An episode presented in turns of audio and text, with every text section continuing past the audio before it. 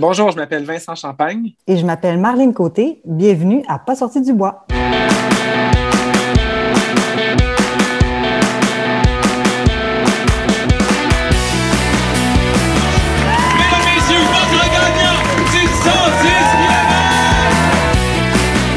Si tu commences à te sentir bien en courant un ultramarathon, fais-toi-en pas, ça va passer. Grand champion du 125 km!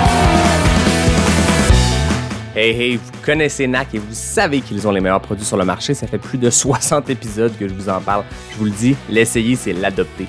Avec les barres Ultra Énergie, la poudre Ultra Recovery les nouvelles Golf qui sont tout simplement exceptionnelles, vous avez tout ce que vous avez besoin pour performer en sport d'endurance. En plus, NAC, c'est une entreprise 100% québécoise qui a les valeurs à bonne place. Écoutez, les produits sont éco-responsables et les emballages sont éco-responsables. Parle-moi de ça, une entreprise où les bottines suivent les babines. T'as le goût d'avoir 15% de rabais? Utilise le code promo pas sorti du bois sur le nacbar.com. P-A-S-S-O-R-T-I-D-U-B-O-I-S. Merci NAC et bon épisode. Ouais, ben, on n'est pas sorti du bois, hein? Bonjour tout le monde, bienvenue à ce 62e épisode de Pas sorti du bois. Aujourd'hui, je reçois non pas un, mais deux invités. La première, Marlène Côté, a été ma deuxième invitée de l'histoire de Pas sorti du bois, la directrice générale d'événements Ricana et sur plein d'autres projets. Salut Marlène. Bonsoir. Merci d'être là. Ça fait plaisir. Merci de l'invitation. Écoute, ça fait plaisir. Mon deuxième invité, on est joint par Vincent Champagne, co-rédacteur en chef et directeur général de Distance Plus. Puis là, il y a son T-shirt devant nos Yes. yeux. Salut Vincent, comment ça va? Salut Yannick, ça va très bien, merci. Yeah, merci de l'invitation. ben, ça fait plaisir. C'était tout naturel parce que il y a un événement qui s'en vient dans la région de Québec, mais qui est destiné à l'ensemble de la communauté trail. Puis il paraît que tous les deux, vous êtes impliqués. Euh, donc, je le disais en ouverture, Marlène, tu es impliquée sur plein de choses. Vincent aussi. On s'est vu, Vincent, à l'UTHCTV. Marlène, j'ai l'impression que tu es de, de tout plein de projets. On travaille ensemble même sur un petit truc qui s'appelle la Racine d'or, qu'on aura peut-être l'occasion de parler plus tard. Mais là, les rencontres du trail, ça s'en vient. C'est du 3 au 7 novembre. Puis euh, cette année, ça porte sur le thème de la sécurité. Fait que je me suis dit, ben, la sécurité en trail, c'est un sujet chaud. Euh, moi, je remarque dans les dernières semaines, dans les derniers mois, que j'alterne entre des épisodes où j'ai des face-à-face avec des athlètes, puis on parle d'un récit de course, d'une aventure, de quelque chose. Puis j'ai des thèmes aussi que j'aborde avec des invités plus spécialisés. J'ai notamment parlé de la professionnalisation du sport avec Samuel Ouellette. Puis c'est des tests que je fais, j'essaie des sujets, puis je vois quand on a un sujet précis, quand on part en se disant parlons de X sujet, puis qu'on part, ben, ça intéresse vraiment les gens. Puis je pense que cette balance-là entre des récits de course, des aventures humaines et des sujets. Puis là, je me suis dit, ben, avec ça qui s'en vient, avec l'année particulière qu'on a vécue cette année, avec des, des drames, des tragédies qui se sont passées, le thème de la sécurité est plus pertinent que jamais. Puis là, ben, ça va de soi avec euh, les rencontres du trail qui s'en viennent. Donc, on aura l'occasion de jaser de tout ça. Mais d'abord, la question qui tue de début d'épisode, qu'est-ce que vous buvez? Vincent, tu nous montres ta bouteille d'eau. De l'eau de quel Ben, moi, de je quel suis. je quartier? suis- Ah, c'est de l'eau du quartier de Rosemont à Montréal. Je suis à l'eau, puis euh, voilà, c'est ma bouteille de plastique que j'ai remplie juste avant de commencer euh, l'enregistrement. Ben écoute, on salue les gens de Rosemont. Marlène, de ton côté, qu'est-ce que tu as? Un simple kombucha pour ce soir. Donc, euh, on est lundi, hein, on prend ça tranquille. Santé, donc euh, très bon.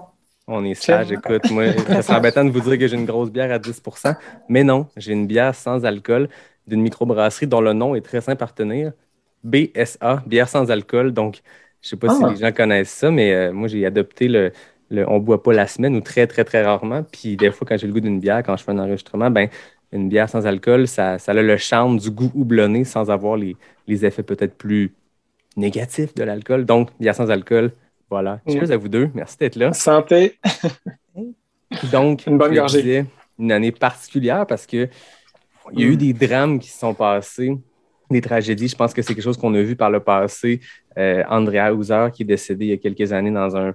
euh, qui était tombé euh, d'un cap. Ça fait un an. Ça fait exactement un an. Euh, Mm. J'en avais parlé, moi, quand j'avais reçu Caroline Chavreau. C'était un drame qu'on avait vécu. Il y a Mm. quelques années, il y a eu un décès sur la Diagonale des Fous. Là, cette année, ça a commencé très durement avec un incident en Chine qui a fait les manchettes. Ouais. 21, euh, 21 morts pendant euh, l'Ultra Trail qui se déroulait en Chine.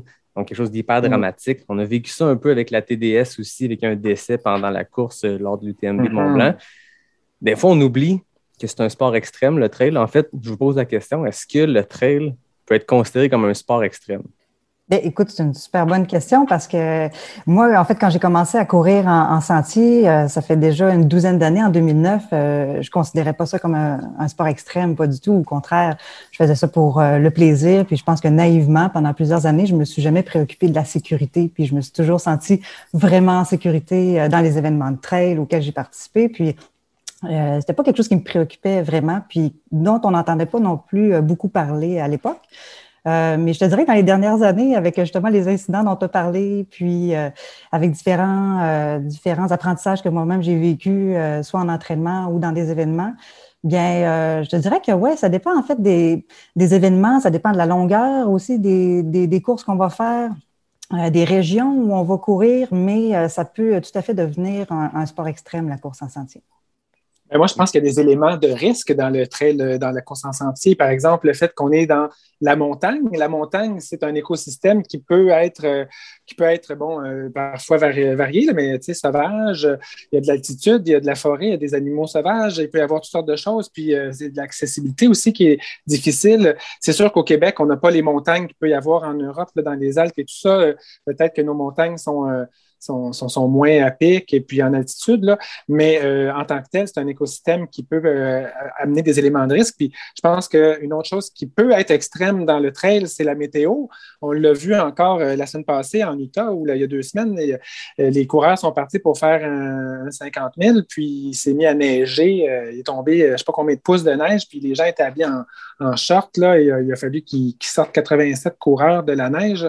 Un, un ultra trail, ça peut durer sais, ça peut durer 12 heures, ça peut durer 24 heures. Là. Mettons, je sais pas, Aricana, les, les derniers du pack, c'est 24-25 heures. Ben, euh, ça, c'est une journée complète. Hein. Puis une journée, on sait qu'une journée, il peut faire euh, soleil aujourd'hui, puis demain, il peut y avoir une tempête.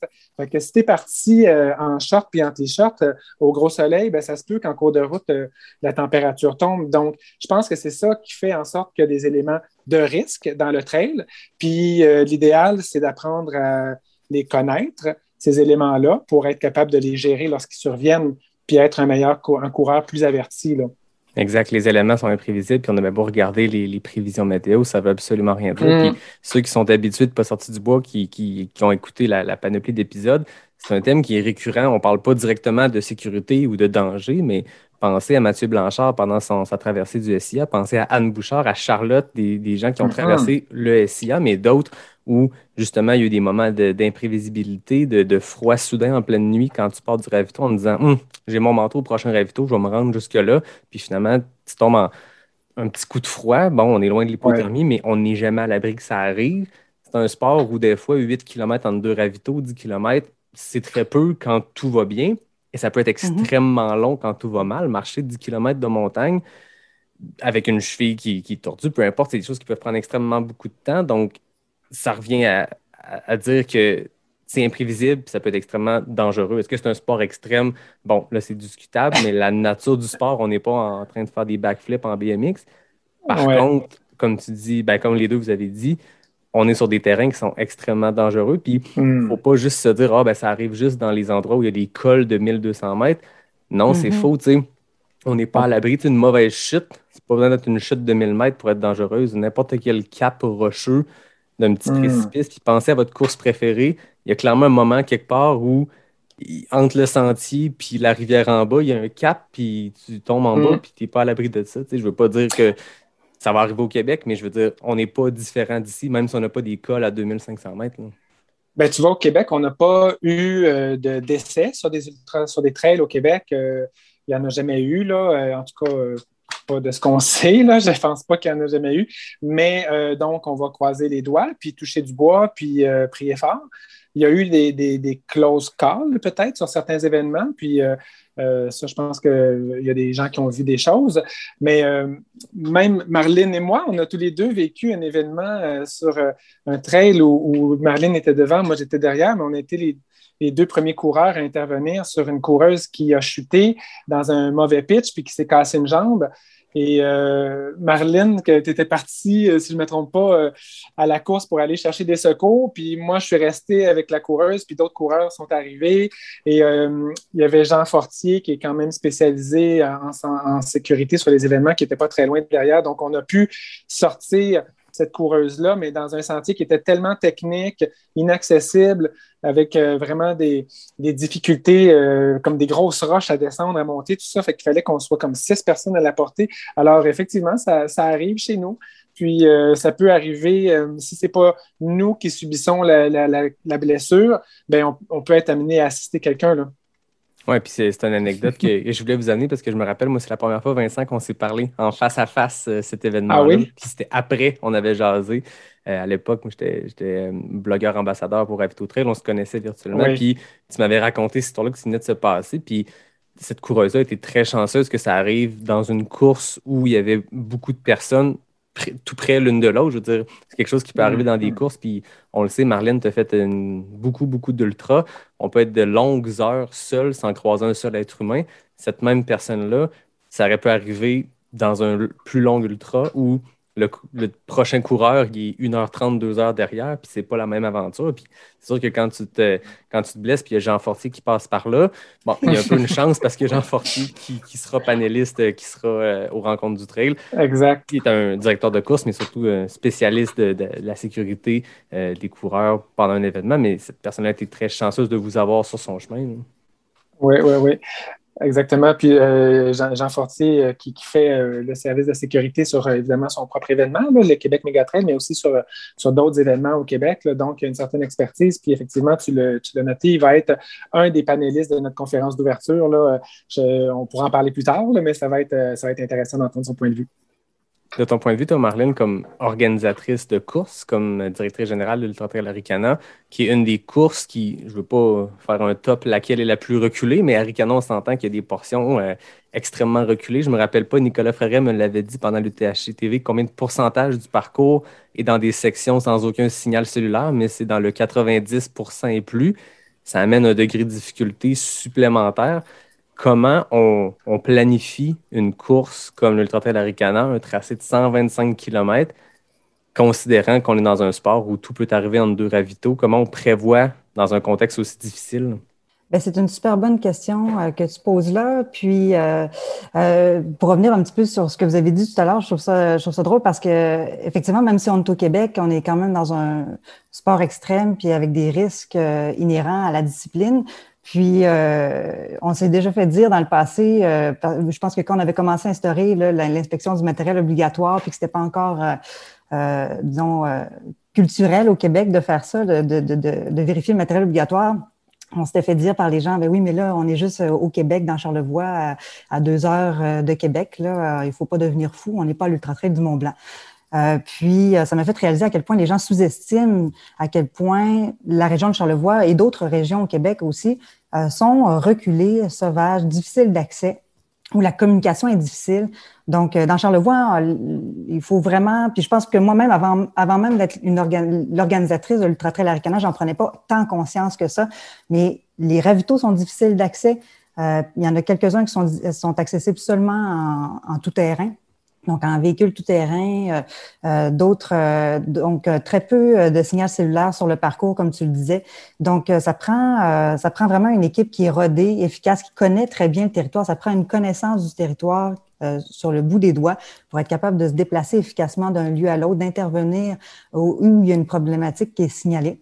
Donc, ça prend cette connaissance du territoire-là, des cartes très précises avec tous les, les voies d'accès pour savoir comment se déplacer. évidemment, ça prend des bonnes équipes euh, placés à des endroits stratégiques avec du matériel aussi, euh, parce qu'on peut avoir des très bonnes équipes, mais sans le matériel, c'est pas très utile. Mais surtout, euh, l'enjeu principal, je pense, dans les événements, puis aussi en entraînement, c'est la communication. donc, d'avoir des radios, des signaux radio, d'avoir une façon de communiquer dans nos équipes sur le terrain qui soit efficace parce que euh, l'important, c'est que lorsqu'il arrive une situation problématique, qu'on puisse le savoir rapidement, puis qu'on sache exactement où la personne allait, puis comment aller l'aider.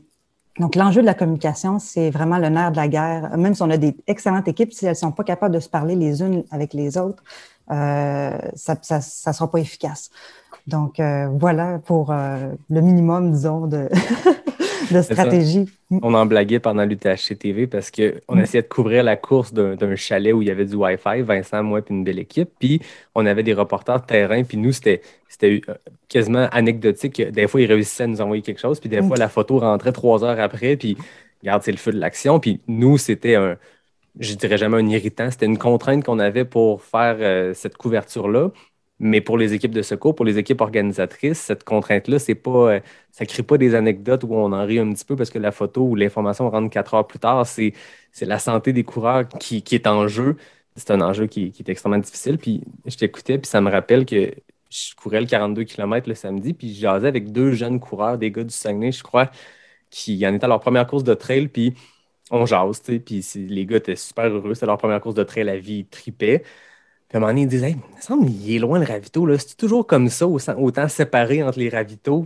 Parce que, tu sais, quand on Mm. part le 42, on a un ravito après deux. Après ça, je pense que c'est après 20. On est quasiment un tronçon de 20 km sans ravito.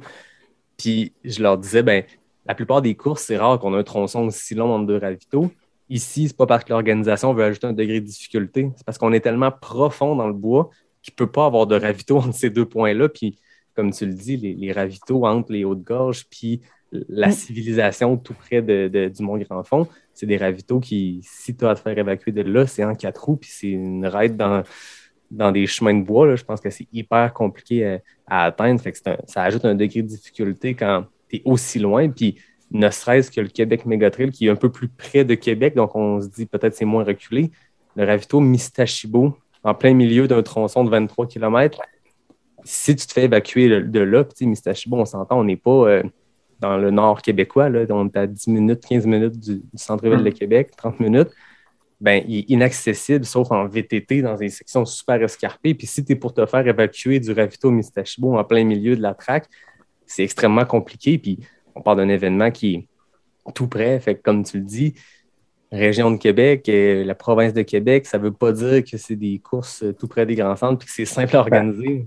Ben, tu l'as dit, euh, Yannick, c'est pas parce qu'une course a lieu dans la forêt très profonde de Charlevoix ou euh, sur le bord euh, d'une région périurbaine ou semi-urbaine ou proche d'une route que tu es plus en sécurité parce que le sentier peut être absolument inaccessible, même à des tout-terrains. Il y a des sentiers où est-ce qu'il va falloir qu'on te sorte avec un, brancard, là, ou en tout cas avec un truc avec des roues, puis porté par du monde, et, ça peut prendre du temps.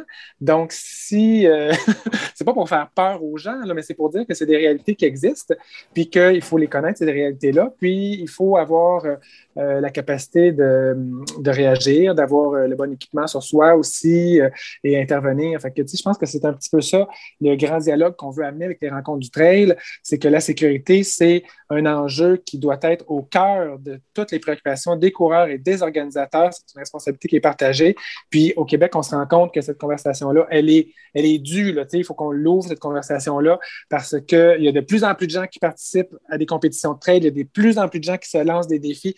On l'a vu dans le cadre de la pandémie, des gens qui ont voulu faire des, euh, alors qu'il n'y avait pas d'événements, qui ont voulu faire des défis personnels, des FKT, des choses comme ça, qui se sont lancés euh, par eux-mêmes sur des sentiers, euh, peut-être juste avec un, accompagnateur ou même tout seul.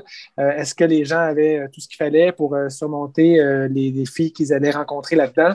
Peut-être, là, mais enfin, nous, ce qu'on veut, c'est être capable d'outiller les gens, puis s'assurer qu'on développe une filière d'une discipline sportive au Québec, qui est le trail, qui soit pérenne, puis qui ne soit pas entaché par des drames qui pourraient venir miner un petit peu la crédibilité puis la notoriété de, ce sport-là au Québec, lui donner une mauvaise image dans la population de manière générale. C'est vraiment pas ça l'idée. On veut que ça, continue à être populaire, puis comme il y a de plus en plus d'organisations, puis comme il y a de plus en plus de coureurs, bien, ça s'institutionnalise progressivement notre affaire. Et ce colloque-là ben, va participer à, on l'espère, enrichir euh, l'expérience des gens, puis enrichir notre, notre domaine, là, notre domaine de course à pied. Oui, tu l'as dit, il y a une responsabilité autant du côté des organisateurs. Je pense que le les rencontres du trail ont, justement un volet de, créer un dialogue puis un partage entre les organisations. C'est quoi les bonnes pratiques? C'est quoi vous faites? Chaque course a ses particularités, mais il y a quand même un tronc commun sur plein d'éléments. Mais il y a aussi une responsabilité du côté des athlètes. Puis comme tu l'as dit, c'est partagé, c'est 50-50. L'organisation peut mettre en place le, le cahier du coureur le plus complet avec les listes d'équipements les plus détaillées. Si les gens ne font pas leur bout, c'est pour eux qu'on le fait. Puis, tu Marlène, tu l'as effleuré tantôt le sujet des, du matériel obligatoire. C'est quelque chose qu'on entend, puis qui est partagé entre les gens. Je pense qu'il y a des gens, tout le monde le comprend, le pourquoi du comment, puis mais c'est quelque chose qu'on entend. Ah, telle course, c'est ben trop de matériel obligatoire. Puis, ah, telle course, c'est le fun, au moins, il n'a pas. Puis, c'est quelque chose qu'on entend. Puis, je pense que encore là, c'est des gens qui, qui, qui pratiquent le sport, puis eux, ils sont obligés de traîner un truc de plus, c'est du poids de plus, puis ça les ralentit. Mais tout le monde a le même matériel obligatoire, on s'entend. Fait a personne qui a davantage compétitif. Puis s'il est là, écrit dans le cahier, il y a une raison. C'est pas Marlene qui a décidé qu'on prenait des gants à Ricana parce que ça tentait de voir du monde avec des gants. Il y a une raison derrière ça. Non, là. Ben là, tu soulèves un bon point parce que euh, on a, si on a tous du matériel obligatoire différent dans chacun de nos événements, c'est parce qu'on a des réalités différentes. Tu sais. Puis il faut faire confiance aux organisateurs qui connaissent leur territoire, qui connaissent euh, la météo de leur territoire aussi, euh, puis qui expliquent les différences dans le matériel obligatoire. par exemple, quand j'ai participé à l'Ultra Trail Cape Town en 2019, euh, on est en Afrique du Sud, puis euh, il fait chaud, on est sur le bord euh, de l'océan. Puis ça m'avait surpris moi-même comme organisatrice de voir qu'il exigeait un coupe-vent pour faire le 65 km. Mais écoute, évidemment, je l'ai pris dans mon matériel obligatoire parce que c'était exigé et tout ça, mais ça me surprenait quand même. Et comme de fait, lorsqu'on arrivait en haut du, du, de la montagne, du buton là-bas, là, euh, je m'en souviens plus du nom, là, mais en tout cas, il y, a, une montagne. Mais il y avait vraiment un microclimat en haut de ça. Puis quelqu'un qui connaît pas le territoire, qui connaît pas cet endroit-là, ne sait pas. Puis en haut, il faisait euh, vraiment froid, puis il y avait de la brume. Puis euh, j'étais contente finalement d'avoir mon coupe-vent. Puis je me suis dit, ah, c'est ça. Il faut toujours faire confiance aux organisations. Peut-être que cette journée-là, il aurait pu faire super beau, puis ça m'aurait servi à rien. Mais les organisateurs savaient que c'était un enjeu de sécurité parce qu'on allait avoir à traverser cette montagne-là.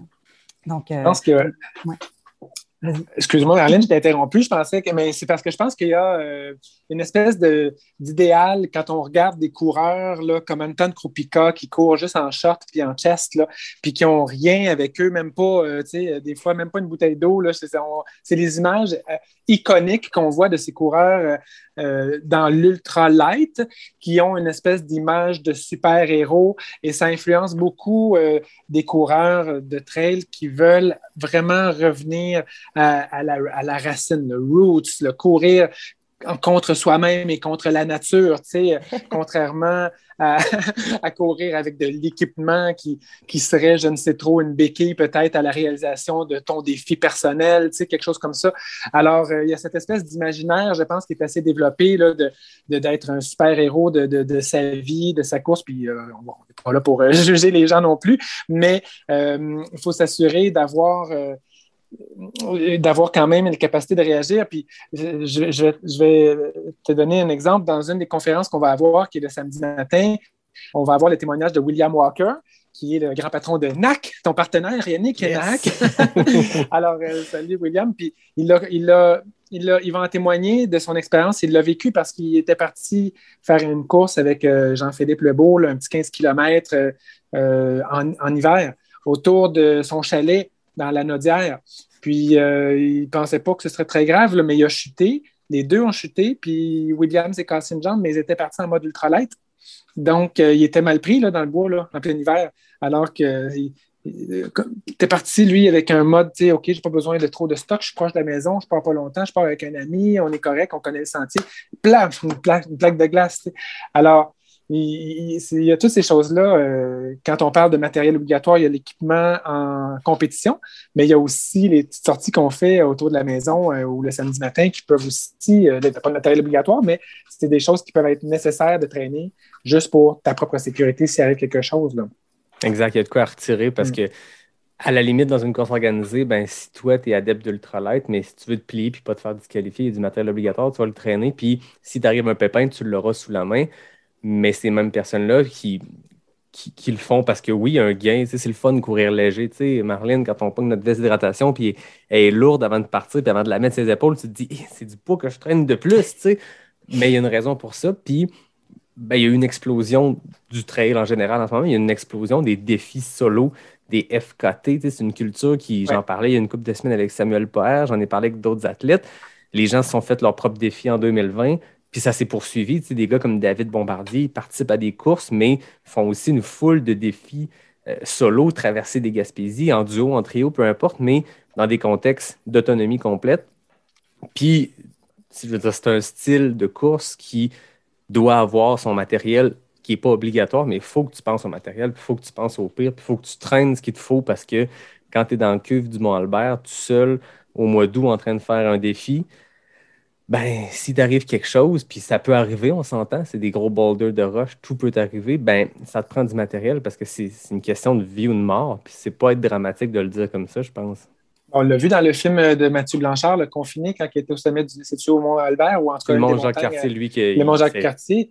Il est avec Rémi Poitras, puis si je ne me trompe pas, là, puis ils sont obligés de se, se réfugier parce qu'ils sont presque en hypothermie, alors qu'ils étaient partis quand même comme coureur expérimenté, puis avec un support crew. Mais en haut de, la montagne, les conditions étaient épouvantables, puis euh, c'était très, très difficile pour eux. Fait que heureusement qu'il y avait quand même des capacités de se sortir de là et un petit équipement minimal, là, quand même, pour se protéger et la hutte qui était euh, appropriée à ce moment-là comme une espèce de ravito. Là. Donc, euh, effectivement, il faut bien connaître la réalité du terrain, puis de la montagne, puis du défi, puis du sentier qu'on s'en va explorer. Là. moi, je fais souvent le, sentier des crêtes au Mont Harford. C'est un petit terrain de jeu pour moi. Puis c'est un 7 km euh, dans le parc national du Mont Harford, mais abrupt. Là, faire le 7 km à la course euh, prend trois heures parce que tu ne peux pas courir, c'était trop technique. Alors, euh, j'imagine très mal qu'est-ce qui pourrait arriver si je me cassais une jambe là-dedans. Il faudrait que les gens, me, ben, moi ou quelqu'un d'autre, nous portent à, à, bras là, parce que c'est inaccessible. Donc, euh, il faudrait être euh, prêt, prêt à toute éventualité. avoir un peu de bouffe aussi, avoir oui. une barre, avoir de l'eau, avoir de l'hydratation, avoir quelque chose pour, euh, pour attendre les secours pendant 3-4 heures. Là. Ça, ça pas le minimum. Hmm. Si tu pars faire une sortie de 3 heures, puis tu te dis, moi, en 3 heures, je vais manger trois barnacs pour ne pas les nommer, puis un gel, puis j'ai besoin de un litre d'eau, mettons. Ben, parfait, traîne un peu plus parce que hmm. tu n'es jamais à l'abri, puis c'est pas obligé d'être dramatique comme les scénarios de choc qu'on se parle depuis tantôt. Ça peut être une mauvaise journée, ça peut être un moment donné un, petit malaise, tu t'assois une petite demi-heure parce qu'il y a quelque chose qui se passe. Tu n'es jamais à l'abri de juste arrêter pendant quelques temps puis avoir besoin de recharger les batteries avant de partir. ne serait-ce qu'une petite sortie de fin de semaine de quelques heures des fois, juste de traîner un peu plus de bouffe, c'est niaiseux, mais ça peut, je dirais pas sauver la vie, mais ça peut euh, sauver l'expérience du moins. Oui, puis je rajouterais être capable de, tu sais, on a, être capable de communiquer aussi, euh, avoir des, des, moyens de communication. Puis s'il n'y en a pas, d'avoir informé des gens de ce qu'on allait faire, qu'ils sachent euh, que si on n'arrive pas à la, à la, fin de la journée, qu'il y ait une idée de où est-ce qu'on peut nous retrouver. Donc, encore une fois, là, la communication, l'enjeu de la communication est important, même quand on fait des sorties individuel, personnel. Ah oui, j'ai l'impression que là, on, jase, on, parle de blessures potentielles, on parle de matériel obligatoire, on parle d'organisation de course, qu'est-ce qui doit être mis en place. On effleure plein de sujets.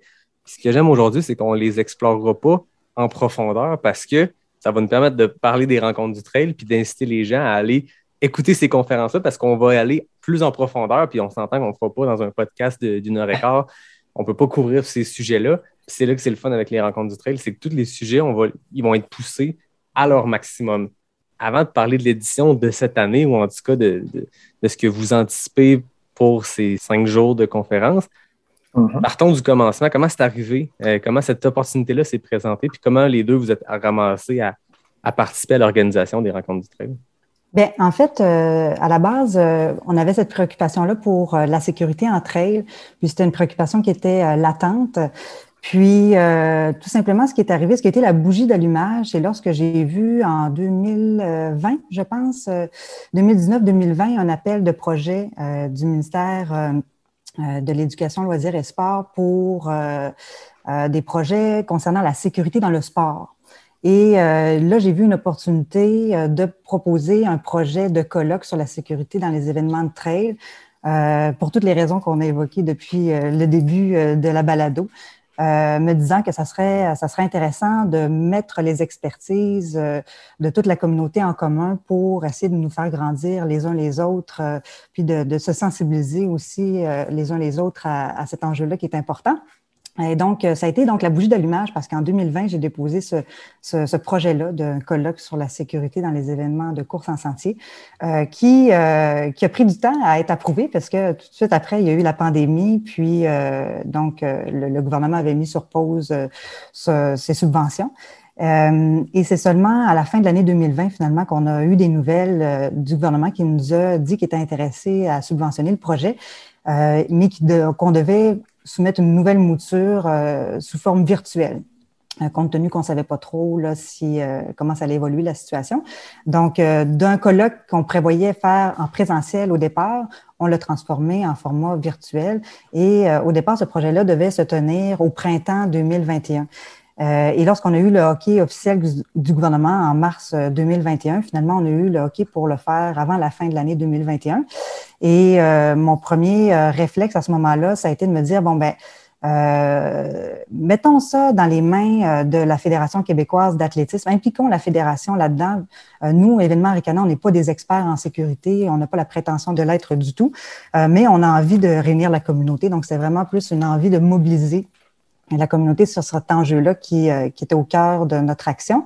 Et en confiant cette, ce projet-là à la fédération, ben, on se disait que ça, ça, ça serait fédérateur, comme, comme la fédération doit l'être. Donc, euh, et ils ont, eux, ils ont été évidemment très emballés par le projet. Et puis, on pourra peut-être en reparler plus tard avec Vincent. Euh, ils ont, ils veulent s'impliquer de plus en plus dans le monde de la trail. Euh, pour différentes raisons. Et donc, euh, il y a une belle collaboration qui s'est entamée. Et dans le cadre de ce projet-là, je, je, me suis tournée vers Vincent comme expert aussi de, de, la, de la communauté de trail donc, euh, donc, on a engagé Vincent comme responsable de la communication et de la programmation, euh, considérant sa connaissance du milieu, des acteurs, des enjeux. Euh, Vincent, c'est plein de choses. comme journaliste, c'est un bon communicateur. Donc, donc, on fait donc, on a décidé de faire équipe ensemble.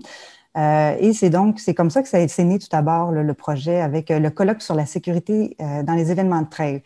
Mais pour revenir à ta question, pourquoi les rencontres du trail, en fait, ce qu'on s'est dit, c'est là, on a une opportunité de créer quelque chose qui pourrait peut-être perdurer dans le temps. Ça serait dommage de juste créer un colloque sur la sécurité qui va durer seulement un an, puis qu'après ça, ça tombe à plat. Donc, euh, on a saisi la balle au bon en se disant, ben, essayons de voir à plus long terme puis mettons les bases de, de, de, de, quelque chose qui pourrait perdurer. Et c'est pour ça qu'on a appelé ça les rencontres du trail et non pas le colloque sur la sécurité dans les événements de trail. Et l'idée derrière ça, c'est vraiment d'essayer d'en faire un événement qui serait annuel ou euh, bien, pas biannuel, mais à tous les deux ans. En tout cas, la formule sera peut-être à définir euh, avec, euh, avec ceux qui voudront s'impliquer dans ce projet-là dans le futur. Mais mais l'idée, c'est ça, ça a été de créer quelque chose avec une vision plus à long terme qui permettrait à la communauté de trail de se réunir annuellement sur un sujet ou des sujets qui, euh, qui la préoccupent. C'est ça, c'est une vision pour cette année qui est la sécurité, qui est un sujet chaud. Je pense que moi, ce que, ce que j'aime quand, quand, quand j'écoute ce que tu dis, Marlène, c'est qu'il y a plein d'expertises de partout. Puis je pense que chaque organisation a sa particularité, a ses, ses propres expertises. Puis souvent, ça vient de la tête ou des têtes qui dirigent ces événements-là. Euh, donc, on parlait tantôt de Jean Fortier, ben, les événements que Jean organise, ben, Jean il a un focus puis une expérience immense dans cet aspect-là, sécurité. Ben, ces événements à lui et les événements autour qui, auxquels il participe, ben, ils ont ce focus-là. Et que Jean va amener cette, cette, partie-là au colloque. Après ça, tel autre événement, tel autre directeur de course, telle autre organisatrice, tout le monde ensemble. Il y a un partage qui est, qui est, vraiment le fun. Mais quand je regarde la programmation, mm. Il n'y a pas juste quelque chose pour les organisateurs de course. Puis c'est là que je t'amène, Vincent, sur la, la façon dont tu as créé cette programmation-là. il y en a un peu pour tout le monde parce que il y a des trucs très axés organisation, sécurité. Puis il y a, des, euh, il y a des, des, colloques, des panels, des conférences qui sont axés pour le grand public. Comment tu as, bâti? C'était quoi ta vision derrière cette programmation-là? Puis explique-nous un peu ce que les gens euh, uh-huh. peuvent s'attendre. Ben écoute, on a fait un beau travail d'équipe. Il faut dire que ça fait depuis le mois de mars qu'on travaille là-dessus. Hein, pour te dire, Yannick, pas. Euh, on a commencé ça, ça fait très longtemps. Puis Marlène avait commencé encore, comme elle a dit, depuis plus longtemps. Et elle avait déjà fait une sorte débauche. Là, on pourrait dire, elle avait déblayé un petit peu le terrain, Marlène, dans sa demande de subvention, en mettant des, idées de, conférences hein, pour donner une illustration aux gens qui subventionnent qu'est-ce que ça pourrait être avec euh, des noms. Donc, moi, je suis parti avec cette base-là. Puis, euh, on a euh, créé un comité directeur avec la Fédération québécoise d'athlétisme. Donc, on a eu plusieurs réunions à, partir du mois de mars et au printemps 2021 pour jeter les bases de ce projet-là. Avec les contraintes du virtuel, on se disait, est-ce qu'on fait ça sur sur deux semaines? Est-ce qu'on fait ça juste les fins de semaine? Est-ce qu'on fait ça juste la semaine? Est-ce qu'on fait ça juste le soir? Donc, il y avait toutes ces questions-là qui étaient déjà à répondre. On a procédé avec un, colloque pour tenter un peu l'intérêt des gens, de voir, euh, évidemment, les gens passent la journée sur leur ordinateur déjà au bureau, puis est-ce qu'ils vont venir se brancher sur des conférences pendant cinq jours de temps? Donc, on s'est dit, on veut faire un horaire un peu allégé. Après, ben, dans les autres contraintes, c'est que la subvention, évidemment, elle était liée avec certains, certaines conditions. Hein. Le thème de la sécurité, c'était quand même euh, ça pour lequel euh, c'était subventionné, le colloque. Et puis, il fallait aussi qu'on s'adresse de manière un peu plus spécifique aux professionnels de l'industrie, euh, entre guillemets, du trail, étant donné que c'est ben, ça, il faut que le colloque suscite des apprentissages, des discussions au sein même d'une filière. Donc, c'est pour ça qu'on a, euh, dès le départ, ben, on, a voulu avoir deux publics cibles, les professionnels, les directeurs de course, les chefs de ravito, les responsables de la santé et sécurité.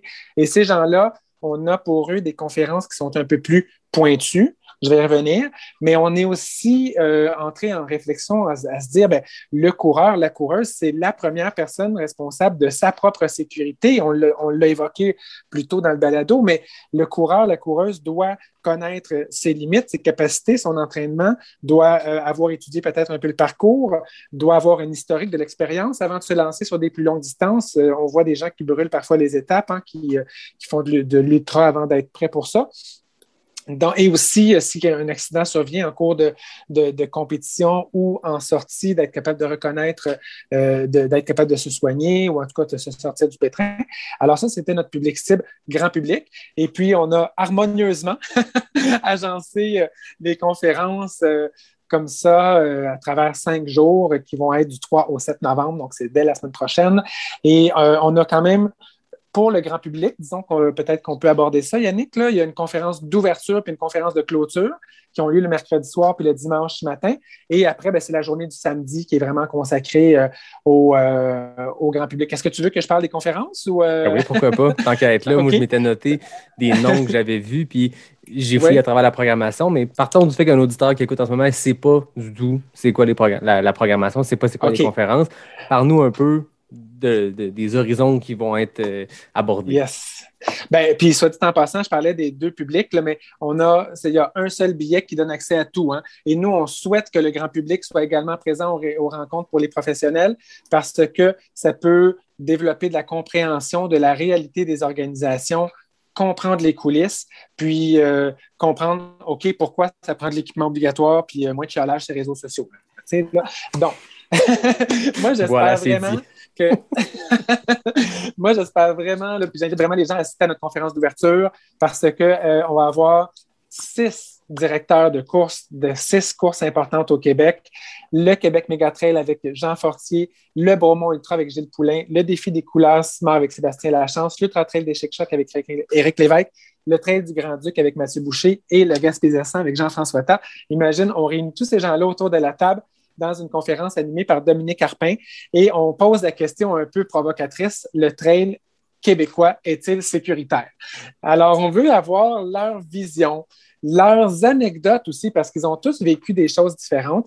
Et puis, ils n'ont pas tous la même philosophie sur la sécurité. Tu as des gens qui sont... Euh, ils ont tous la sécurité à cœur. Il n'y a pas personne là-dedans qui n'a pas la sécurité à cœur. Je te dirais que c'est plutôt dans la façon de l'implémenter, la façon de faire des vérifications, la façon de la communiquer. Bon, ils n'ont pas tous les mêmes terrains, ils n'ont pas tous des très longues distances, donc ils n'ont pas tous les mêmes besoins non plus. Alors, ils vont venir donner les nuances qui s'imposent et dire pourquoi eux, ils gèrent la sécurité de cette manière-là ou de cette manière-là. Et puis, ils vont pouvoir raconter leurs anecdotes et ça, va, ça, ça va être vraiment vivant. Puis la conférence de clôture aussi, enfin, c'est vraiment à ne pas rater. On a vraiment de la chance là, parce qu'on a pu euh, avoir des invités de marque, dont Craig Thornley, qui est le directeur de la course de la Western States. La Western States, qui est une course, euh, une, des plus vieilles courses, sinon euh, la plus vieille de, de, trail au monde. Hein. Je pense que ça fait une bonne quarantaine d'années, je ne vais pas dire de bêtises. J'ai un petit blanc de mémoire, mais en tout cas, ça fait un bon bout de temps que ça existe. Et puis, lui, il a vraiment une, une perspective d'organisateur, c'est-à-dire que sur son événement, il est arrivé tout. Donc, il va pouvoir euh, nous raconter euh, comment il s'est vécu puis comment c'est géré. Et on va avoir également Adam Campbell, qui est un athlète d'ultramarathon professionnel qui a vécu aussi euh, beaucoup de mésaventures. Lui-même a été frappé par un éclair, imagine-toi donc, en plein Hard Rock euh, 100 en 2014. Puis euh, malgré tout, il a terminé troisième. fait que c'est quand même quelque chose. là. Mais euh, tu sais, j'ai hâte qu'il me raconte dans les détails. Est-ce que l'éclair est vraiment comme tombé sur lui là, ou à côté? Ça, ça, je suis un peu curieux. Fait que sa lampe Puis, euh, frontale avait éclaté en morceaux. Ah ouais, ouais. je je suis pas spécialiste des éclairs, mais d'après moi, quand la lampe frontale éclate en morceaux, ça en dit long. Mais le gars finit troisième. Imagine s'il n'y avait pas eu d'éclair. Bref. Ça Puis, va être on parlait- mais très anecdotique, anecdotique comme histoire. Mm, Le gars a vécu des trucs aussi assez dramatiques dans sa vie, reliés à la sécurité dans des efforts longs, que ce soit d'endurance, que ce soit en trail, que ce soit en, en montagne. Fait que je suis sûr que ça va Mm. amener un dialogue euh, super intéressant. Puis, puis Adam Campbell, il a, il a- il a vécu aussi un, un drame, là, c'est vraiment triste, mais sa- son, son épouse il était mariée, elle est décédée dans une avalanche, dans une sortie de ski, il était avec elle. Donc, ça, et, il a vécu des choses dans la montagne, donc il va nous témoigner de ça. Puis cette conférence-là va être super intéressante, conférence de clôture. Donc, ne serait-ce que pour ces deux conférences-là, là, ça vaut le petit 25 là. Moi, j'allais dire, là, ta conférence d'ouverture, euh, Ouais. j'ai rencontré dans le cadre du podcast trois de, tes, de vos six euh, invités, Jean Ouais. Fortier, Gilles Poulain euh, et Jean-François Tate. Est-ce que vous avez prévu Mhm. comme sept heures de panel? Parce que j'aime les épisodes avec ces gars-là, mais surtout les après-épisodes de jasette autour d'une bière. Ça peut être Ouais. très long. C'est des gars qui ont, à eux seuls, pourraient faire quatre heures d'anecdotes de stand-up, j'ai l'impression. ouais, effectivement, la conférence est de 19h jusqu'à 4h du matin. C'est vrai, le. Mais ce qui va peut-être aider, c'est que la plupart d'entre eux, euh, ben, plusieurs d'entre eux participent à des conférences qui ont lieu plus tard dans la semaine. Donc, euh, Oui. ils vont peut-être pouvoir revenir sur leurs différentes anecdotes et leurs différents points plus tard. la on- ça. hein, ça. On va essayer de garder ça à l'intérieur. En fait, c'est le rôle de l'animateur qui va être Dominique Arpin à ce moment-là, d'être le, le gérant du chrono puis de garder la conversation euh, fluide. Là. Euh, fait que ça, c'est deux grosses conférences. Sinon, celle du samedi matin, on commence avec des témoignages. Tout à l'heure, je t'ai parlé de William Walker, mais il va y avoir autour de, de la table Yvan Lheureux, qu'on connaît aussi assez bien comme organisateur de la Big Wolf Backyard Ultra, du défi de la Solidarité Course. euh, quoi d'autre? Il organise d'autres choses aussi. euh, Yvan, enfin, il, a participé euh, notamment au Bromo Ultra il y a quelques années, puis il a passé trois jours à l'urgence après ça. il va venir nous raconter son anecdote, ben, plus qu'une anecdote, sa mésaventure. Il va aussi aborder ce qu'il a vécu cet été au Tard. hein. Il était sur le Tard des glaciers ou des géants des glaciers. Puis euh, il me l'a dit, puis il l'a dit à d'autres, il a failli mourir. Donc, euh, il va venir nous raconter ça. C'est pas très drôle, euh, mais il y a des choses à retenir de ça. hein. Le but, c'est pas juste de pleurer autour de la table, c'est d'en tirer des apprentissages. On va avoir Marianne Hogan, qu'on connaît aussi comme athlète élite au Québec, qui, s'est- qui a, qui a été arrêtée de la compétition pendant au moins euh, deux ans, trois ans, parce qu'elle était euh, toujours blessée. Elle va nous raconter un peu comment elle a vécu euh, le fait d'être une athlète de haut niveau, toujours blessée. Donc, c'est les aspects psychologiques de la chose. Il y a une autre athlète qui s'appelle Marie-Ève Meller, qui, elle, s'est battue avec elle-même pour réussir un podium au Belliga Ultra Trail. Elle a dépassé, disons, sa capacité, hein, mais elle a quand même monté sur le podium. Ça lui a pris huit mois sans remettre, huit mois sans courir. Fait que des fois, OK, tu as fait ton podium, mais à quel prix? Là? Mhm. C'est, tu sais, c'est intéressant un podium, mais ah, huit mois d'arrêt. Est-ce que est-ce que tu es prêt à swapper huit mois de course pour une troisième place? Là, euh, bonne question. Là. Fait que ça, ça va être une conférence qui risque d'être pas mal intéressante. Ça va Ben, être c'est bon parce que de- on, Hum. parle depuis tantôt de situation choc. J'ai l'impression qu'on est en train de décrire un nouveau scénario du film euh, Final Destination. Mais oui, il y a l'extrême dramatique, mais juste de s'écouter, puis c'est quelque chose que, qu'on entend, c'est un sujet qui est récurrent, que j'ai parlé avec plein d'invités, mais de savoir s'écouter, de savoir s'arrêter. Un abandon, un DNF, c'est pas un échec quand c'est au profit de, de, justement pas s'amener à un niveau qui est, qui est dramatique. C'est- cette semaine, je parlais avec un, un ami qui, qui peut-être allait un peu loin pour terminer une course, puis qui le paye encore aujourd'hui. Puis c'est des, choses qu'on entend très souvent. Tu sais, Marlène, Vincent, vous êtes, ça fait longtemps que vous êtes dans la communauté. C'est une histoire qui arrive, puis qu'on entend année après année des coureurs, des coureuses qui sont poussés pour plein de sortes d'objectifs, que ce soit un podium ou un finish ou se rendre au bout, peu importe, puis qu'ils l'ont payé parce qu'à un moment donné, ils n'ont pas pris la décision la plus sage puis la plus saine. On ne on parle pas de jambes ouvertes euh, dans le milieu de la santé, on parle de juste une décision personnelle, mais ça peut mener à des, dommages majeurs. Exactement. Puis ça, c'est probablement le genre de, sujet hein, qui va être abordé dans la conférence aussi avec Simon Benoît, euh, Blaise mm-hmm. euh, aussi. donc, on va également parler de santé dans le cadre des rencontres du trail. Vincent, je ne sais pas si tu veux parler un petit peu plus en détail de cette conférence-là aussi qui va être présentée. Ben, oui, ben, ça, c'est toujours dans notre journée grand public. Le samedi, on va avoir des, experts qui sont bien connus dans le domaine, dans notre milieu, Simon Benoît, Blaise Dubois, mais aussi Marc Gosselin, qui peut-être est peut-être légèrement moins connu dans, notre milieu, mais c'est le, directeur ou fondateur de Sirius MDX, hein, qui est une entreprise de santé-sécurité, notamment pour les entreprises, pour offrir de la santé-sécurité dans les régions éloignées, des, minières, des forestières dans le Grand Nord ou sur des événements sportifs. Il a travaillé, il, est partenaire de Doc Ever aussi, euh, où Doc Ever est partenaire de Sirius MDX, l'un ou l'autre, mais Marc Gosselin a beaucoup travaillé euh, à l'UTMB et c'est un médecin. Et donc, ces, trois personnes-là vont venir euh, nous parler des blessures principales, comment les reconnaître, comment réagir, comment les soigner, comment les prévenir. Et euh, il va y avoir notamment une section de, sur l'automédication. Hein. On sait que popper quelque chose là, en pleine course, là, ça peut être assez fréquent. Euh, je sais que Simon Benoît fait beaucoup de prévention, beaucoup de sensibilisation à l'ibuprofène, puis tout ce qui est, comment qu'on appelle l'anti-inflammatoire. Mm-hmm. Euh, donc, ça, il y, a, des interactions qui ne sont pas très bonnes lors d'un ultra. Il va venir nous expliquer ça. ça, ça va être une conférence à ne pas manquer aussi. Ce que j'aime à travers les conférences, à travers les sujets, à travers les panels, c'est qu'on sort du trail québécois, qui est une très bonne chose. Je le disais tantôt, on a une foule d'expertise. Chaque, chaque organisation arrive avec son expertise, puis il va y avoir un échange, un dialogue qui va être super intéressant mais on sort, on ne peut pas juste se regarder le nombril. C'est un petit milieu, le trail. Ça fait pas longtemps que ça existe au Québec. On s'entend, les, les plus vieux événements ont à peine 10 ans. Mais là, on sort, vous êtes allé chercher. 12 à, 12 à 10. 10 ben, c'est ça, exact. Vous êtes allé mm-hmm. chercher des expertises hors industrie qui mm-hmm. sont extrêmement intéressantes. tu viens d'en parler, mais euh, moi, j'ai la chance d'animer un panel euh, sur l'art de communiquer ses messages aux participants.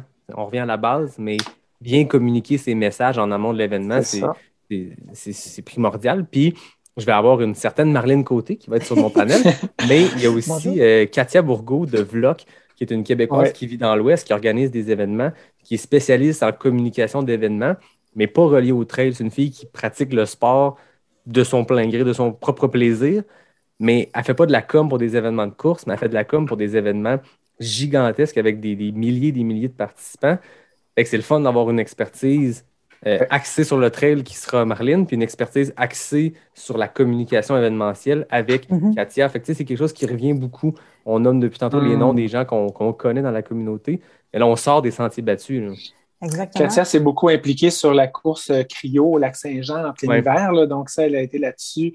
Puis, euh, effectivement, euh, tu fais bien de le rappeler, mais tu animes toi-même une, une conférence. Puis, ne serait-ce que pour ça, ça vaut 25$ pour une conférence animée par Yannick Vézina. Mais l'affaire avec le podcast, c'est que moi, je peux poser des questions, puis jaser, puis dire des niaiseries, puis revenir, puis prendre trop de parenthèses dans mes parenthèses.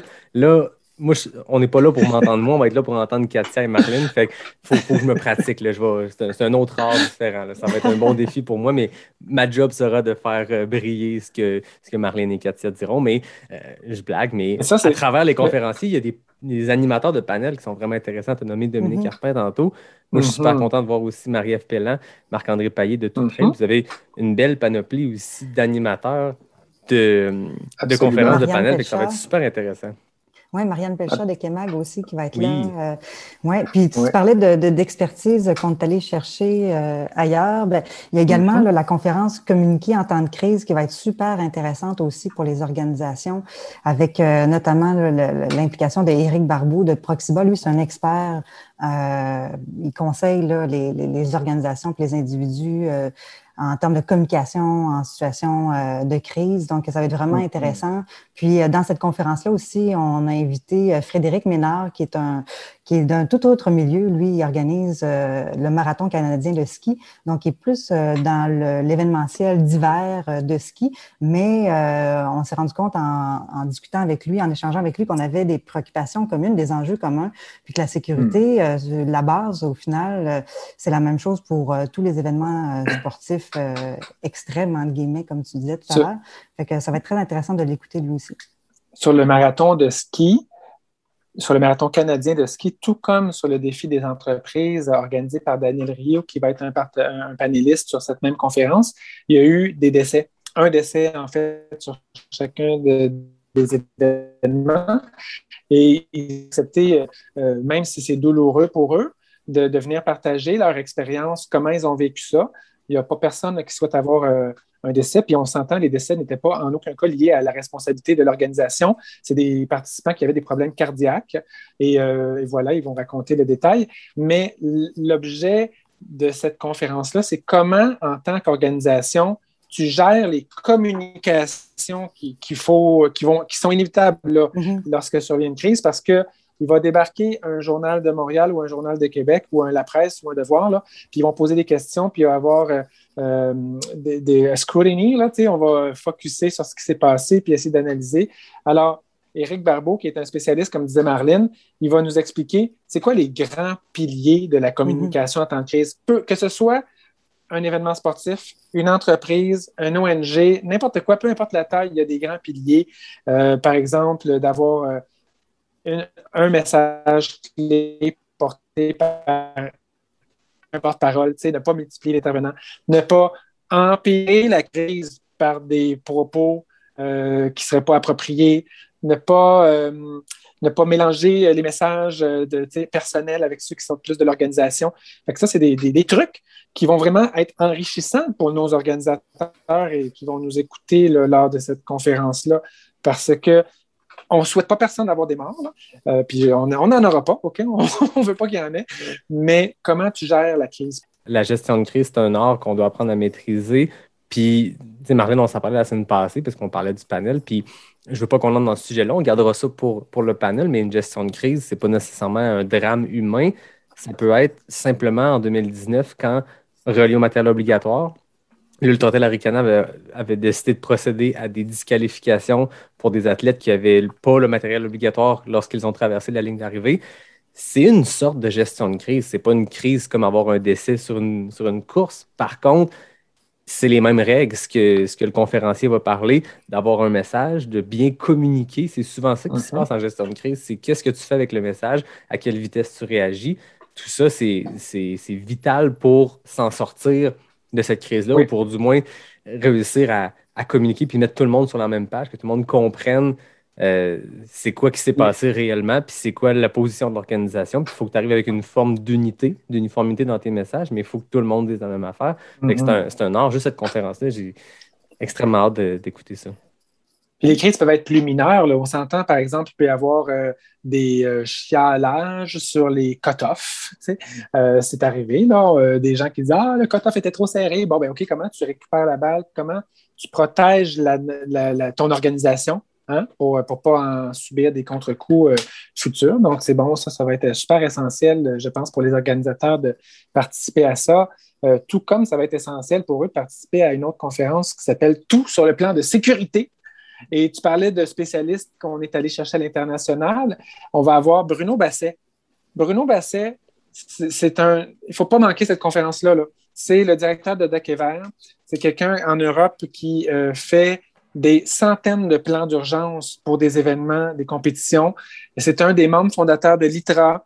C'est quelqu'un qui est un proche partenaire des Poletti depuis de nombreuses années. C'est le directeur euh, de la santé sécurité sur l'Ultra Trail du Mont-Blanc. Cet été, quand il y a eu un décès sur la TDS, c'est lui qui a calé la, la d'interrompre la TDS, puis de rapatrier tout le monde, puis de gérer cette logistique-là. c'était lui qui était à la conférence de presse avec Catherine Poletti pour répondre aux journalistes. c'est quelqu'un qui est habitué de se mettre la tête sur le bio là, euh, quand il survient des choses, puis prendre des décisions difficiles. Et euh, des plans d'urgence, ben écoute, c'est son métier de faire ça. Il va être en compagnie de Jean-Marc Nantel, qui est un paramédic depuis plus de 20 ans et qui a maintenant une entreprise qui s'appelle Montagne Explore et qui offre euh, notamment des services de, de santé, sécurité sur des événements. Et ils vont dire à tous les organisateurs qui vont participer à cette conférence-là, ben, encore une fois, c'est quoi les grands piliers d'un plan de sécurité? Ça prend euh, des cartes, ça prend les, accès, par où tu sors, par où tu rentres, c'est combien de temps l'intervention pour se rendre jusque-là, jusque-là, jusque-là. Euh, ça prend quoi comme ressources humaines, ça prend quoi comme ressources techniques? Euh, tout ça, ça doit être dans un plan et ça doit être communiqué aux membres de ton équipe et ça doit être partagé aussi aux services d'urgence. Les services d'urgence qui vont faire l'objet d'une autre conférence. On va avoir quelqu'un d'urgence santé, Vincent Krieger.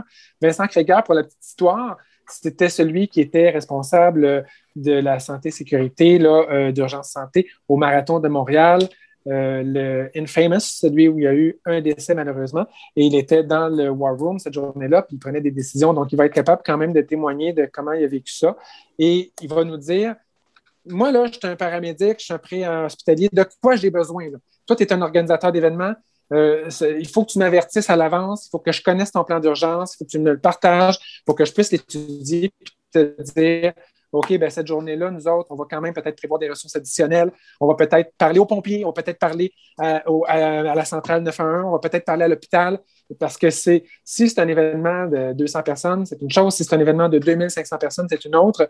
Alors, eux, il faut qu'ils prévoient ça, surtout pour certaines régions qui sont peut-être un peu moins bien desservies en termes d'urgence. Je pense par exemple à la Gaspésie. Jean-François Tapp me disait, ben, nous, si on appelle l'ambulance, euh, ça se peut qu'elle prenne 40 minutes pour arriver, là, ou ça se peut qu'elle prenne juste 3 minutes, là, mais euh, ça, ça- ça dépend. Là, là. Alors que si tu es au trail de la clinique du coureur, que tu es à Lac-Beauport, tu es à côté de Québec, ben, il y a une ambulance probablement beaucoup plus proche. Ça dépend du territoire sur lequel tu te trouves. Alors, tout ça, c'est des choses qu'il faut prendre en considération, qui doivent être pensées, réfléchies, planifiées. Il faut être conscientisé à ces choses-là. c'est compliqué d'organiser un événement. Des fois, de- je sais que c'est pas l'objectif principal de la conférence, mais ça permet aussi d'éduquer. Tu le disais tantôt, tu invitais les athlètes, les participants à peut-être aller écouter ces panels-là qui ne sont pas nécessairement axés sur la participation du participant, mais plutôt euh, sur euh, destinés aux organisateurs de courses. Ben, des fois, d'aller écouter ça, ça permet de voir un peu euh, c'est quoi les défis que les organisations font face, parce qu'il y en a beaucoup, puis tu viens de, de nommer tous ceux qui sont reliés à la sécurité, mais ça va même plus loin que ça d'une manière euh, logistique. Mais je pense que ça va être hyper intéressant. Tu as fait des grosses prises, Vincent. C'est toi qui es le responsable de cette programmation-là. Mais moi, je t'écoute name dropper. C'est très impressionnant la programmation que vous avez réussi à mettre sur pied euh, ensemble. Je rappelle que c'est du 3 au 7 novembre. Donc, c'est la semaine prochaine, au moment de la diffusion de l'épisode. Oui. Il va être encore temps d'acheter des billets. C'est 25 dollars Oui. pour énormément de conférences. J'ai l'impression que la plupart des conférences que tu as nommées, le prix vaut cette conférence-là uniquement. Là, on a accès à toutes pour 25 dollars. Et elles seront toutes disponibles en rattrapage. Donc, euh, soyez sans crainte. Si vous n'êtes pas disponible euh, jeudi à midi, vous pourrez recevoir le lien. Vous allez avoir un mot de passe pour pouvoir euh, euh, écouter le vidéo euh, au moment que ça vous convient. Puis, il n'y aura pas de deadline. Ça va être disponible en tout temps pour les gens qui auront acheté leur billet. Les gens qui vont acheter leur billet vont aussi obtenir des codes rabais pour acheter des formations chez Sirius MDX, chez Montagne Explore. Il va y avoir un concours pour faire tirer une trousse de premiers soins offerte par Sirius MDX d'une valeur de 60 Donc, il y a des petits bonus comme ça. Et puis, euh, voilà, venez participer. C'est une belle occasion de, de- de se divertir. Je suis sûr qu'il va faire mauvais en plus ce week-end-là, le 6 et 7 novembre. Donc, C'est les gens n'ont novembre. rien à faire. C'est novembre, vous avez juste ça à faire. En plus, c'est de la maison. C'est le fun. Ça va être le fun quand les rencontres du trail seront en présentiel. Mais pour cette année, vous pouvez vous mettre sur votre divan avec votre couverte, votre café chaud, ouvrir votre ordinateur, puis apprécier des super conférences. Donc, rencontre-trail.ca, rencontre au pluriel, trail.ca. Allez voir ça. Je pense que Vincent, on a fait un très bon tour d'horizon euh, avec l'aide de Mhm. Marlène ici pour parler de cette programmation-là. Mais allez voir sur le rencontre-trail.ca, les suivre sur les médias sociaux. Vous allez pouvoir euh, avoir plus d'informations sur l'événement. On leur a quand même donné beaucoup d'informations, mais je pense que vous avez réussi à leur mettre l'eau à la bouche. Je vous le dis, le lien va être en description de l'épisode. Ça va être super facile euh, d'aller euh, cliquer, découvrir la programmation, puis euh, je l'espère vous voir à l'événement pour découvrir ces conférences. Ça va être super intéressant. Je m'en voudrais de tout de suite passer aux questions avec l'arnaque sans parler avec Marlene pendant deux minutes du gala La Racine d'Or, parce que c'est quelque chose qu'on a annoncé la semaine dernière, le grand retour du gala La Racine d'Or. Si vous n'avez pas vu ce que c'était, Marlene, raconte-nous ce qu'est la Racine d'Or. Ah ben là, tu es aussi bien placé que moi pour en parler. Parce que, bon, Yannick était aussi dans le comité organisateur euh, du Gala La Racine d'Or, qui, en fait, au départ, hein, on avait eu l'idée de faire ça dans le cadre des rencontres du trail, soit dit en passant. Puis un jour, peut-être qu'il y aura euh, euh, une convergence de ces deux événements, qui sait, qui puis viendront clore, clore la saison de trail à l'automne. Mais le Gala La Racine d'Or, ben oui, en fait, pour ceux qui l'ont pas vu passer sur les médias sociaux, c'est une nouvelle, un nouvel événement qui va venir reconnaître, mettre à l'honneur euh, euh, des, gens de la communauté de trail pour leurs différents accomplissements euh, humains, artistiques ou athlétiques, mais jamais sans mettre en valeur la performance. Donc, on va vraiment venir mettre en valeur des gens qui se sont impliqués ou qui se sont démarqués de différentes façons lors d'un gala qui va avoir lieu le 4 décembre prochain, qui va se dérouler d'ailleurs en présentiel à Québec, mais aussi sous une forme virtuelle. Donc, les gens vont pouvoir le regarder également de la maison pour ceux qui ne pourront pas se déplacer à Québec. Puis, on a un comité bénévole qui avons parti ça euh, il y a quelques mois. Puis, euh, l'idée euh, est venue d'une première édition qui avait déjà eu lieu en 2017 avec Johan Rock à l'époque. Donc, un événement qui avait été plutôt informel il y a quelques années. Puis moi, ça m'était resté dans la tête, dans l'esprit de, de, ramener ça parce que je trouvais qu'il y avait vraiment un beau potentiel avec le Gala La Racine d'Or. Il y a quelque chose à faire pour rassembler la communauté en dehors des événements traditionnels, pour apprendre à se connaître les uns les autres, puis de célébrer notre, notre belle culture sportive. Puis euh, donc, euh, donc voilà, donc avec les rencontres du trail, ça a créé un peu un momentum, disons. Puis moi, ça m'a redonné le goût de relancer ça. Donc quand on a lancé les rencontres du trail en juin, j'ai euh, j'ai lancé la balle au bon à différentes personnes avec Sarah Bergeron-Larouche.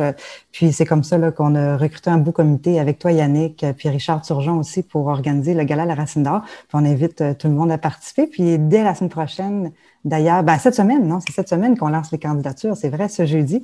Donc, les gens vont pouvoir soumettre euh, des, des, des, des, nominations pour les différentes catégories. Euh, mais si tu veux, tu peux en parler aussi, Yannick, des différentes catégories. Mais ça se veut convivial. Hein. ça va être un moment, comme tu le dis.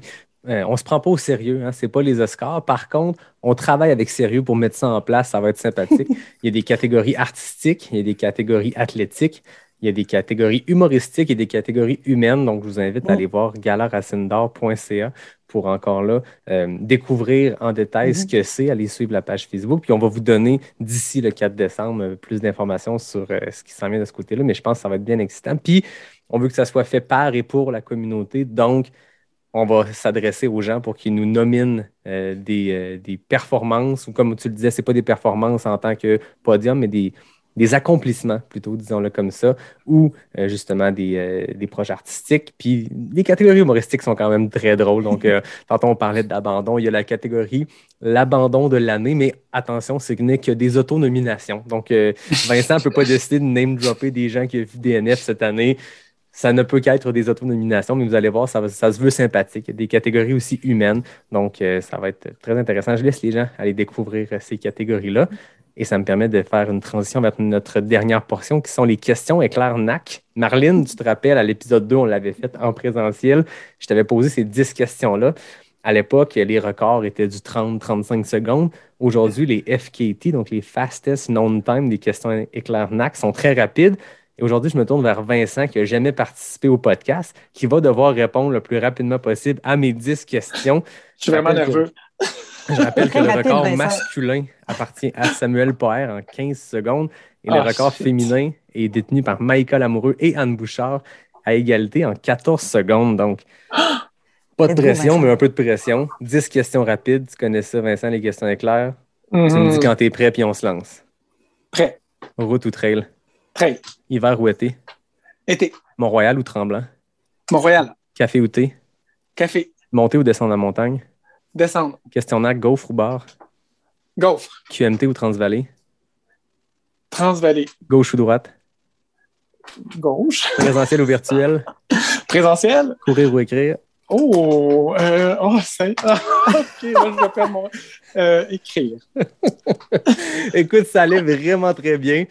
Mais là, je t'ai bien eu avec courir ou écrire parce qu'on Oh, sait que t'es un coureur, un auteur, t'es un rédacteur, t'es journaliste. Ça donne un Merde. 26 secondes total.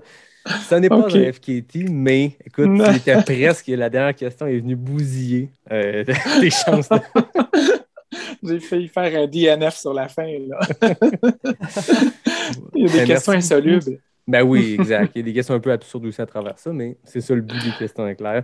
On termine sur une petite note plus légère après avoir parlé quand même d'un sujet dramatique, mais je pense amené euh, par vous deux euh, d'une manière super intéressante. Puis ça met la table pour les rencontres du trail qui vont être super intéressantes. Merci à vous deux de votre temps, Marlène, Vincent. Toujours un plaisir de jaser avec vous. Merci, Merci, énormément, euh, Yannick, de nous avoir donné euh, cette vitrine, cette opportunité. Puis vraiment, euh, merci aussi de participer là, comme animateur. On a hâte. On a hâte. Merci. Exactement. Merci beaucoup. Franchement, c'est très apprécié. Puis on espère que les gens seront nombreux à, à participer la semaine prochaine. Merci. On va avoir beaucoup de plaisir. Donc, euh, comme d'habitude, moi, je conclue en remerciant David Hébert euh, qui signe le design graphique du podcast. Je remercie Fred Desroches qui signe le thème musical. Merci à la belle gang de NAC dont on a parlé tantôt, William, justement, qui va faire partie des rencontres du trail, qui est euh, impliqué avec NAC, bien sûr, il est le fondateur. Je les remercie, qui sont le partenaire officiel du podcast. Et à tout le monde, je vous dis à la semaine prochaine pour le 63e épisode de Pas sorti du bois, le podcast 100% trail.